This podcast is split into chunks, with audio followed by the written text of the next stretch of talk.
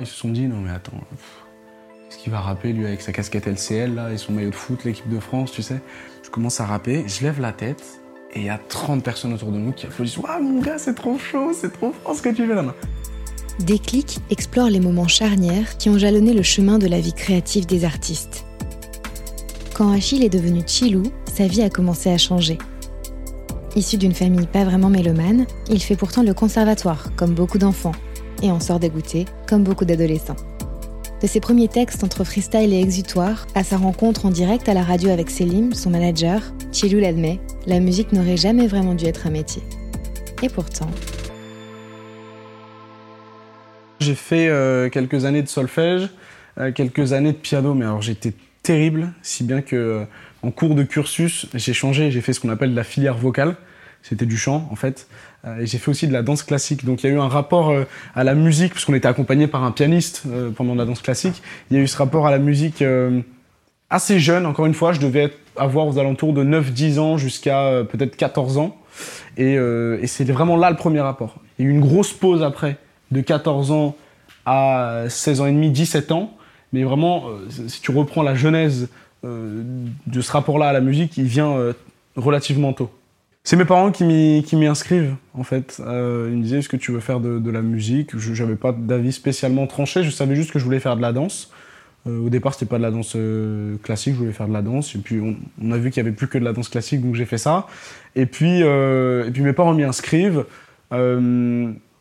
c'était, je, pense, c'était un petit peu trop tôt parce que j'y ai pas pris énormément de plaisir. J'ai rencontré, euh, j'avais rencontré des, personnes super, euh, super sympas, mais euh, ça m'a quand même assez vite gonflé puisque moi qui pensais que ça allait pas être un cadre comme à l'école, en fait, ça en était un. Donc c'était vite ennuyeux et je me souviens de certains moments où c'était un combat. J'avais pas envie d'aller jouer du piano, par exemple, parce que ma prof, elle me terrifiait. Et tu vois, et, même pour le solfège, c'était très carré, très comme ça, très scolaire.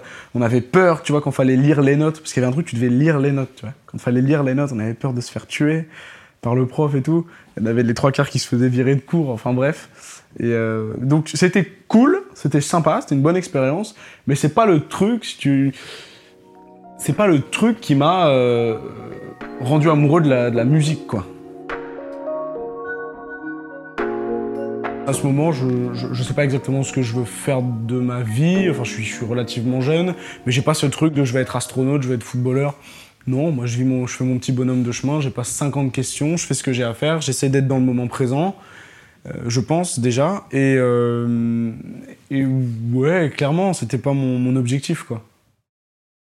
À l'adolescence, j'ai eu. Euh, je me sentais pas très bien dans ma peau, comme je pense, euh, allez, j'en sais rien, moi, 80-85% des, adolescents et des, jeunes de, mon âge, donc de, 15, 16, 17 ans. Euh, je me sentais pas bien et j'avais avant aucune façon d'exprimer ce mal-être. Et par hasard, avant même la musique d'ailleurs, c'est l'écriture qui est arrivée. C'est l'écriture qui est arrivée comme une sorte d'exutoire, une sorte de solution pour mettre sur papier les émotions que je ressentais et que j'arrivais pas à exprimer oralement à 16 ans, tu vois, 15-16 ans. Je passais beaucoup de temps à regarder YouTube, etc. Et je dois tomber par hasard sur une instru, euh, old school. Et euh, je crois que j'appuie dessus par curiosité, j'entends, et puis je me mets à écrire dessus, sans forcément trop réfléchir à ce que, j'allais raconter, mais euh, j'ai vu que ça me faisait du bien. Et d'ailleurs, ma première chanson, elle s'appelait Pané pour briller, tu vois. Mais ça, c'est un truc qui est sorti, enfin, que j'avais même pas sorti, à peine sorti. C'était le tout premier, toute première chanson. Euh, c'était l'histoire de, de, personnes qui, qui, faisaient des, qui avaient fait des bêtises ou qui avaient été euh, euh, victimes de la vie, de ces choses-là. Et j'ai vu que ça me faisait beaucoup de bien. Et puis je me suis mis à écrire un deuxième, troisième, quatrième, et puis 10, 15, 20, 100 textes. Et puis c'était dès, dès qu'il y avait une frustration, dès qu'il y avait de la tristesse, de la joie, pas trop pour la joie, mais dès qu'il y avait de la colère, de la tristesse, ou toutes ces formes d'émotions-là, je le mettais sur papier et je me sentais bien direct quoi après. Une, fois que j'ai écrit mes, mes, tout premiers textes, je demande à mes parents si c'est possible que j'achète un micro. J'avais on avait un ordinateur de, de, la famille, on avait un, Mac, et j'achète un micro USB, un beurre du M1, voilà, pour ceux et celles qui, qui connaissent. Donc c'est le truc basique par référence. Je me mets sur GarageBand, je prends mon pied, anti-pop, et j'enregistre tout ce que je fais tout ce que je fais. Si bien que j'ai euh, une cinquantaine de daubes euh, dans l'ordinateur. Certainement, il faut juste mettre le mot de passe et on, les retrouve. Et c'est comme ça que je travaille, malgré moi, et je pense que c'est comme ça que je progresse dans un premier temps. Avant de rencontrer qui que ce soit, je suis tout seul avec moi-même. Mon père qui entend ça d'une oreille, parce que c'était du rap-rap à l'époque, il dit oh là là, quel cata, qu'est-ce que c'est que ce truc? Mais il me le dit pas, il me le dira après ça, tu vois. Euh, mais on en reparlera plus tard. Et, et- et voilà, donc là je suis encore tout seul, mes prods c'est des phases B. De toute façon, je compte pas utiliser, je compte pas sortir ces morceaux, je compte les garder pour moi, c'est un exutoire, c'est comme si j'allais chez le psy. C'est un truc, pour moi, perso, je le fais écouter à pratiquement personne. C'est mon truc, c'est mon petit moment à moi, tu vois. Le, le premier déclic, il se fait lorsque je rencontre, en termes d'espace-temps, hein, si je te parle en termes de temporalité, le premier se fait quand je rencontre Selim. Selim qui va avoir un rôle primordial, énorme, dans ma vie, dans ma carrière musicale. Attention, j'ai pas 65 ans, mais dans ma jeune carrière musicale. Mais je rencontre Selim. Je suis en seconde. Deuxième seconde, c'est la cata. Les notes, c'est vraiment pas au top. Et je vais faire mon, mon stage de seconde. C'est un stage d'une semaine d'observation. Et je dois aller voir un métier. Peu importe, je choisis. Et mon père connaissait l'associé de Selim de l'époque. Et donc un jour, euh, j'avais demandé si je pouvais faire mon stage euh, à la radio. Selim était animateur radio. Et euh, un jour, je reçois un appel à 7h du matin. Salut Achille, t'es en direct sur OKLM Radio, tu viens d'être sélectionné pour faire ton stage à nos côtés. Je fais ah ouais, trop bien et tout. J'étais content, j'étais pas prêt, je pensais pas qu'ils allaient m'appeler et tout. Et puis, il me dit, et puis j'ai vu que tu faisais, on- ton père m'a dit que tu écrivais des textes. Tu voudrais bien nous, le dernier jour, nous faire un, freestyle en direct? Je dis, bah ouais, carrément, je me, je me sentais prêt, moi, donc ouais, carrément, on y va. Donc, je passe la semaine avec Selim. Euh, non seulement je le vois travailler en tant qu'animateur, mais aussi je le vois, en fait, Selim, c'est un entrepreneur, donc il fait plein de choses. Donc, je l'ai vu dans, plein de choses, au, studio, avec, euh, quand il manageait des influenceurs à l'époque. euh, voilà, je le voyais dans tout- tout- tout- tout- tout- toutes ses facettes. Et le dernier jour, euh, en direct, à 7h30, je pense, c'était une matinale, euh, je rappe. Et en fait, ce ce qu'il m'avait pas dit, il y avait toute une équipe d'animateurs, etc. Ils voulaient se barrer. Et en fait, j'ai fait mon freestyle et ils ont bien accroché. Ils sont tous restés, quoi. Le deuxième déclic, c'est peut-être un mois plus tard. Moi, je vais en vacances à Hossegor. Là, je le dis à la, à la- dans, le, dans le sud, ouais. Euh, et je rencontre des gars qui aujourd'hui sont mes, amis. Et euh, tu sais, on fait les ouaves. On fait les abrutis, je dois avoir 16 ans et demi, peut-être 17 ans. On- 16 ans et demi, je pense, on fait les ouaves, on fait les, les débiles. Ils me disent, ah, tu sais que nous, on rappe et tout. Je fais, ah ouais, moi aussi, machin. Ils, se sont dit sur le moment, puisqu'il m'a raconté plus tard, ils se sont dit, non mais attends, qu'est-ce qu'il va rapper, lui, avec sa casquette LCL, là, et son maillot de foot, l'équipe de France, tu sais. Et on se pose un soir, en, en soirée, on va sur la plage, on se pose. Et il rappe en premier, mon ami, sur une instru d'un autre ami à nous.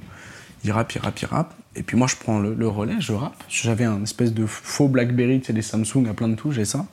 Je commence à rapper, je lève la tête, et il y a 30 personnes autour de nous qui applaudissent. Waouh, mon gars, c'est trop chaud, c'est trop fort ce que tu fais là. Et à partir de ce moment-là, ça a été ces deux déclics qui sont arrivés relativement à côté, qui ont dit Ok, maintenant ma musique, je vais la partager, je vais la faire écouter à d'autres personnes. Je, me suis, euh, à ce moment-là, je me dis pas du tout, euh, je vais en faire mon métier. Je suis vraiment dans l'instant présent. Je suis dans le truc de, ok, bah, que ça soit sur la plage à, à Hossegor, c'est, c'était, euh, oh, vas-y, on fait, on fait kiffer les copains, on fait des freestyles, on partage, on, échange, ouais, j'aime bien ce que t'as mis là, ça j'aime pas. Et, ça a toujours été ça, en fait. Chaque étape qu'il y a eu dans ma jeune euh, vie, jeune carrière, ben, ça a toujours été, on essaie d'être le plus possible au moment présent et, de- prendre toutes les informations qu'il y a à ce moment-là, tu vois.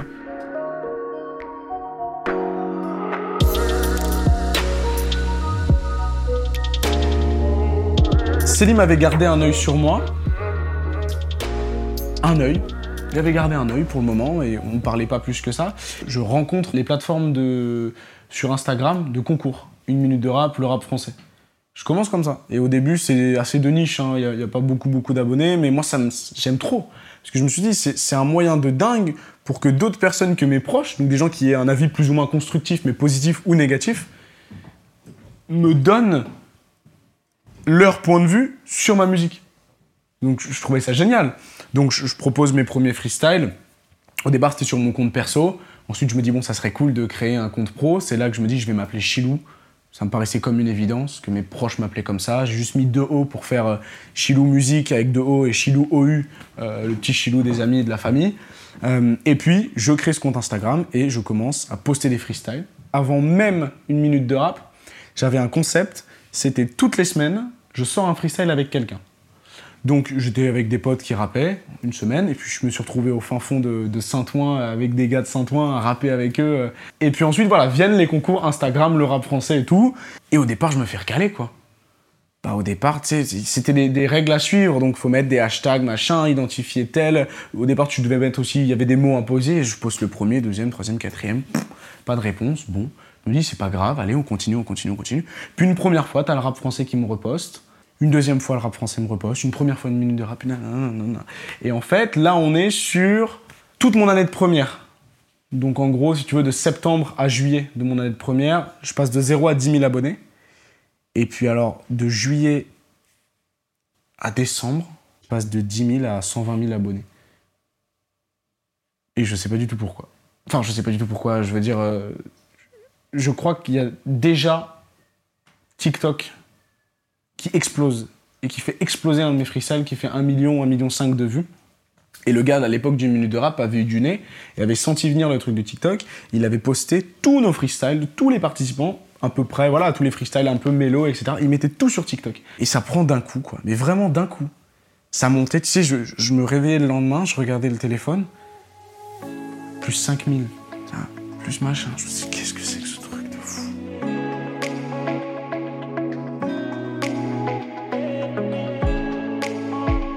Et même là, je me dis pas, je vais en vivre. Non. Parce que parallèlement, quand j'étais à peu près arrivé aux 10 000 abonnés, Céline, il m'avait dit, peut-être 3 ou 4 000 abonnés, il me dit, bon, euh, Chilou, ça serait cool euh, qu'on se voit. Et puis du coup, euh, entre-temps, on s'est mis à bosser ensemble avec Céline, donc il, me manageait. À l'époque, il y avait beaucoup de demandes, que ce soit au niveau des maisons de disques, des labels, parce que, en fait, j'ai pris un peu de notoriété au moment où le média de concours de rap prenait de la notoriété. Donc tous les, tous les labels, les, trucs d'interview, les machins, ils étaient à fond à fond là-dessus. Et en vrai, je recevais des messages. Je recevais des messages de dingue, genre des messages. Un jour, il y a, je suis à 10 000 abonnés, il y a Fianso qui m'envoie un message. Il me dit, euh, eh, c'est le premier mec qui m'a envoyé un message. 10 000 abonnés, salut mon gars, euh, l'ours que tu fais, force à toi, tu vois. C'est le premier qui m'a envoyé un, message, tu vois, et ça m'a ça, trop touché. Euh, et il y avait des labels, des maisons de disques. Tu sais, moi, je comprenais rien. Salut, je suis machin, de dada, euh, ce serait cool qu'on se rencontre. Euh, ouais, bah, heureusement que j'ai Selim, quoi. Parce que je vois pas. Et il a fait tous les rendez-vous après, il a rencontré plein de gens. Par la suite, on signe en artiste avec Selim. Selim, un, il monte son label, il monte sa maison de disques. Il se dit, ok, j'y vais, je crois en ce petit gars. Il propose à Pipo avec qui on travaille aujourd'hui, qui est un rappeur de Belfort, euh, d'être mon directeur artistique sur le label. Il se dit, vas-y, on y va, quoi. Il me présente mes deux compositeurs, Pierre Michelet et Arnaud Krivanek, avec qui je travaille toujours. Et il monte son label qui s'appelle Wooldy Productions. Donc on monte tout ce, tout, tout ce projet, et il fait tous les rendez-vous. Il fait plein de rendez-vous de mémoire. Il y avait plein de maisons de disques qui voulaient bosser avec nous. Donc Céline fait un premier tri. Bon, euh, voilà, les trucs beaucoup, beaucoup trop rap hardcore, bah évidemment, on les a mis un peu de côté parce qu'il fallait quand même que ça aille avec ma, personnalité. Il y en avait qui étaient bons, qui avaient des drôles d'idées. Voilà. Et on se retrouve avec trois euh, labels, donc, euh, deux et tôt ou tard. Et j'hésite entre deux à la fin. Je sais plus si. J'hésitais entre tôt ou tard et un autre label. Et le patron de tôt ou tard, Vincent Frerbeau, bah, a été clairement a été et ça m'a ça m'a touché direct et je me suis dit on y va tu vois. Et donc on a signé en licence après chez Tôt ou Tard. Et encore à ce moment-là je me dis pas je veux en faire mon métier. Tout arrive d'un coup si tu veux. En fait le, truc explose.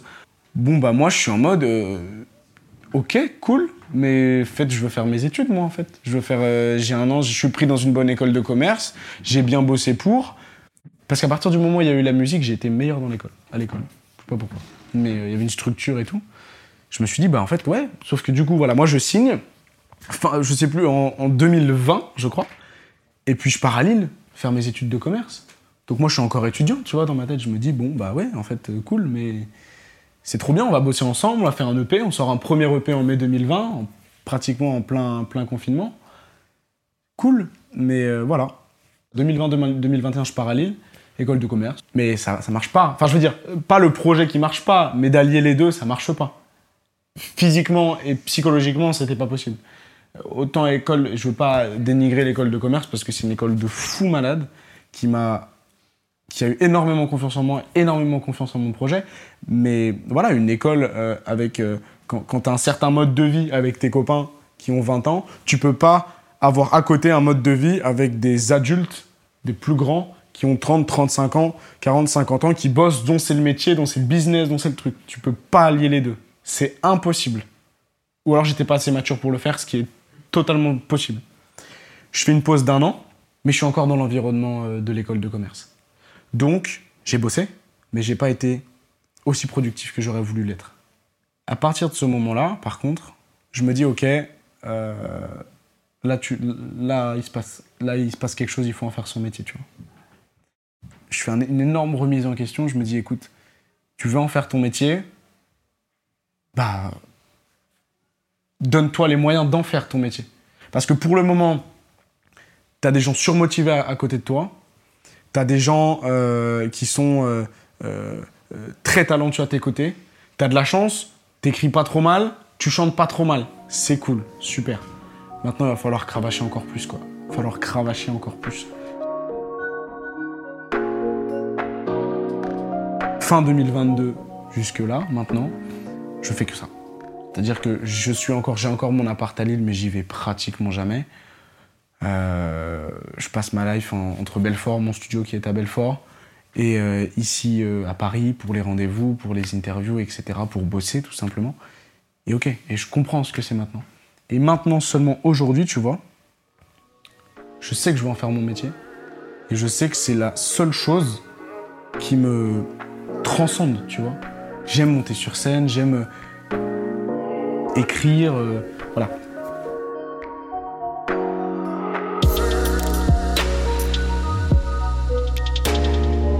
Je pense que la musique a, structuré ma, construction euh, personnelle et scolaire. Si tu t'appliques sur ton écriture, pourquoi tu t'appliques pas sur, euh, sur les cours que tu fais? Et puis, il y a des cours qui étaient super intéressants pour l'écriture. Tu vois, un cours qui est souvent décrié, la philo, moi j'adorais. J'étais le seul à participer. Et d'ailleurs, anecdote très touchante, il y a ma prof de philo qui est venue me voir euh, à, ma à, ma maroquinerie, donc ma première date parisienne. Elle vient me voir et tout, je la reconnais bien sûr. Elle me dit Ouais, je voulais te dire, Achille, euh, franchement, euh, tu étais un élève qui, qui, qui m'a fait beaucoup de bien de par ta participation, de par comment tu étais à mes cours, etc. Je voulais te remercier, etc. Ça, ça m'a vraiment touché à la fin du concert, etc. Et le cours de français, le, bac de français, mais ça a été pour moi. Alors j'ai eu 14, c'était pas terrible à l'oral. Alors que normalement, les gens, ils allaient chercher des bonnes notes. Mais c'était une source d'inspiration monumentale. J'avais découvert Bailly, Chateaubriand, euh, que des, écrivains de dingue qui te, qui te disent des choses. Là, en les lisant, tu comprends pas un mot de ce qu'ils racontent. Et puis après, ton prof, il te fait l'analyse du texte, il te fait le commentaire composé dessus. Tu te dis, ah ouais, les gars, ils sont trop, trop, trop forts, quoi. le bac de français, ça a été une source d'inspiration monumentale. Donc je pense que c'était vachement lié, tu vois. Vachement lié. Même la sociologie, pareil toutes ces choses-là. J'ai trouvé un lien avec la musique, en fait. Moi, j'avais une prof de français en seconde. Je lui rappais, elle était là, elle faisait son cours. Moi, je rappais mes textes devant elle. Mais, pas pour elle. Moi, j'étais. Non, non, non, On pouvait plus. Elle allait voir mes parents, elle disait Bon, il est mignon, euh, votre fils, mais faut qu'il arrête de rapper devant moi, quoi, parce que c'est pas possible. D'ailleurs, je l'embrasse parce que je sais qu'elle me suit aujourd'hui. Et, euh, et, et ça, je m'en souviens très bien. Mais j'ai jamais vu un manque de. Même mon professeur principal de terminale, il me disait C'est ce que t'aimes, c'est ce que tu veux faire.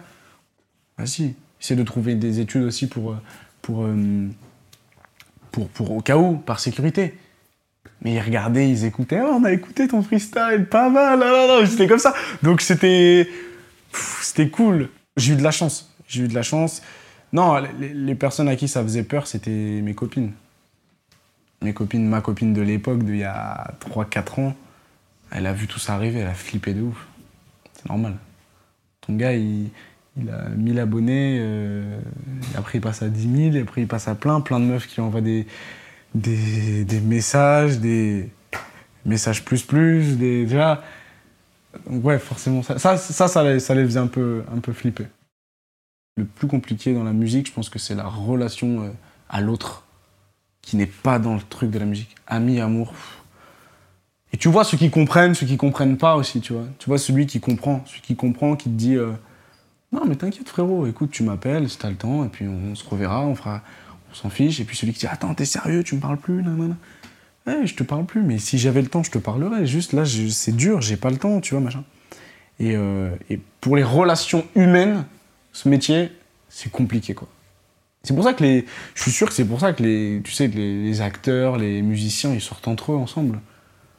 Ou alors des gens qui du, même milieu et tout. Bah, parce que c'est plus simple, les gens comprennent mieux, quoi.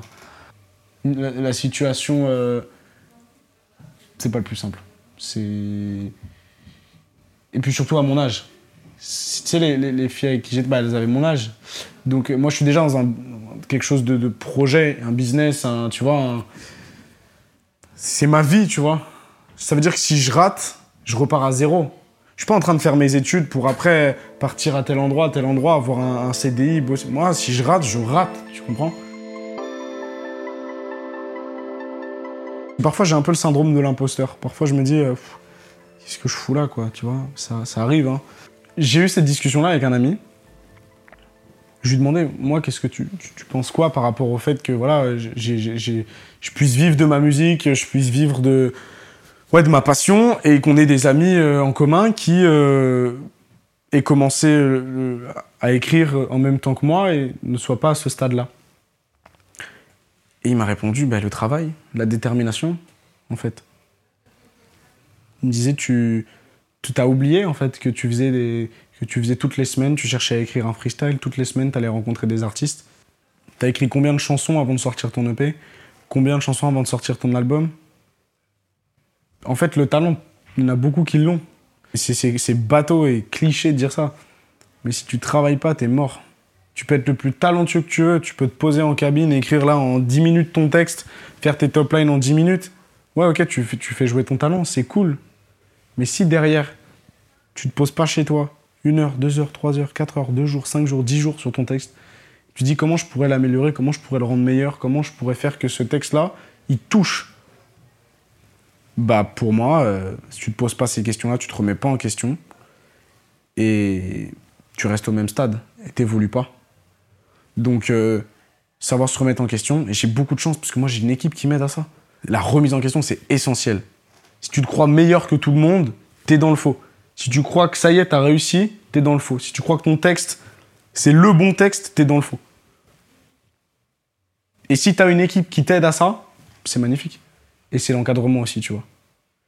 J'ai eu la chance d'être encadré de A à Z par Selim, par Pipo, par Biggie, par Arnaud, par Tôt ou Tard.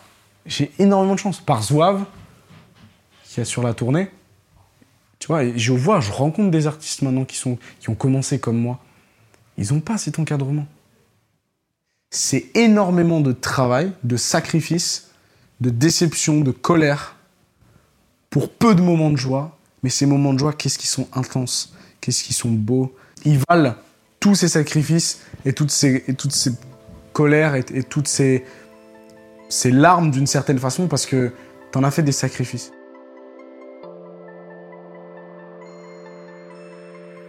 Vous venez d'écouter Déclic, un programme boucan produit par Opal Prod. Cet épisode a été réalisé par Noé Termine et Théo Birambeau. Lola Gonzalez a participé à l'enregistrement et au montage, et Inès Jallet a assuré le suivi de production. Le mixage a été effectué par Manuel de du studio Mégaphone. Si ce déclic vous a plu, n'hésitez pas à en parler autour de vous, à le partager et à nous laisser une note ou un avis. Pour découvrir d'autres épisodes, abonnez-vous et suivez-nous sur toutes les plateformes de streaming et les réseaux sociaux. Merci d'avoir écouté et à bientôt sur Boucan TV.